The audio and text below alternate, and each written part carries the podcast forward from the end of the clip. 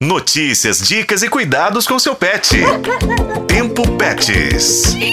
Neste episódio do Tempo Pets, voltamos a falar sobre a leishmaniose visceral que sempre preocupa os tutores. É uma doença parasitária grave que afeta o sistema imunológico de cães e também de gatos. Classificada como uma zoonose, a leishmaniose também pode atingir as pessoas. Por isso eu, Juscelino Ferreira e Daniele Marzano voltamos hoje com mais informações. Isso mesmo, nós ouvimos a médica veterinária e coordenadora técnica PET da MSD Saúde Animal, Bárbara Duarte. Hoje ela começa orientando sobre as formas de prevenção. Vamos ouvir. A vacinação é uma medida adicional de prevenção à leishmaniose visceral para animais soronegativos. Portanto, apesar de ser recomendada, não é a principal medida preventiva diante das recomendações das principais organizações científicas que estudam a doença atualmente no mundo. Não é de hoje que a comunidade científica médico-veterinária sabe que, se quisermos prevenir a transmissão da leishmania da forma mais efetiva,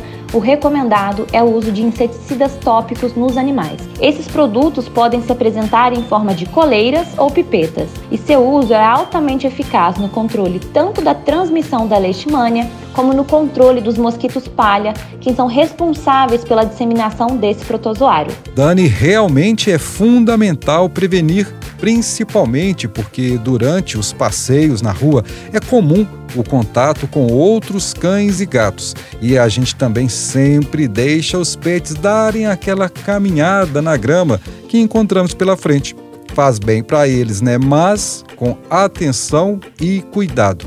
A doutora Bárbara Duarte dá agora mais orientações sobre cuidados para prevenir a leishmaniose. Outras medidas podem ser adotadas no auxílio à prevenção da transmissão da leishmania, como telar canis, janelas e portas, além de evitar passeios em horários crepusculares e noturnos, que são os de maior frequência e atividade dos mosquitos palha. Repelentes usados no ambiente também podem ser uma alternativa. Juscelino, para encerrar, a doutora Bárbara Duarte, médica veterinária e coordenadora técnica PET da MSD Saúde Animal, faz um alerta para todos nós, já que o Brasil está entre os cinco países com casos de leishmaniose em humanos. Uma mudança positiva que ocorreu com o manejo de animais doentes há relativamente pouco tempo é que o manejo de animais diagnosticados com leishmaniose visceral era a eutanásia, pois não tínhamos medicação específica de uso veterinário até pouco tempo de forma autorizada no Brasil,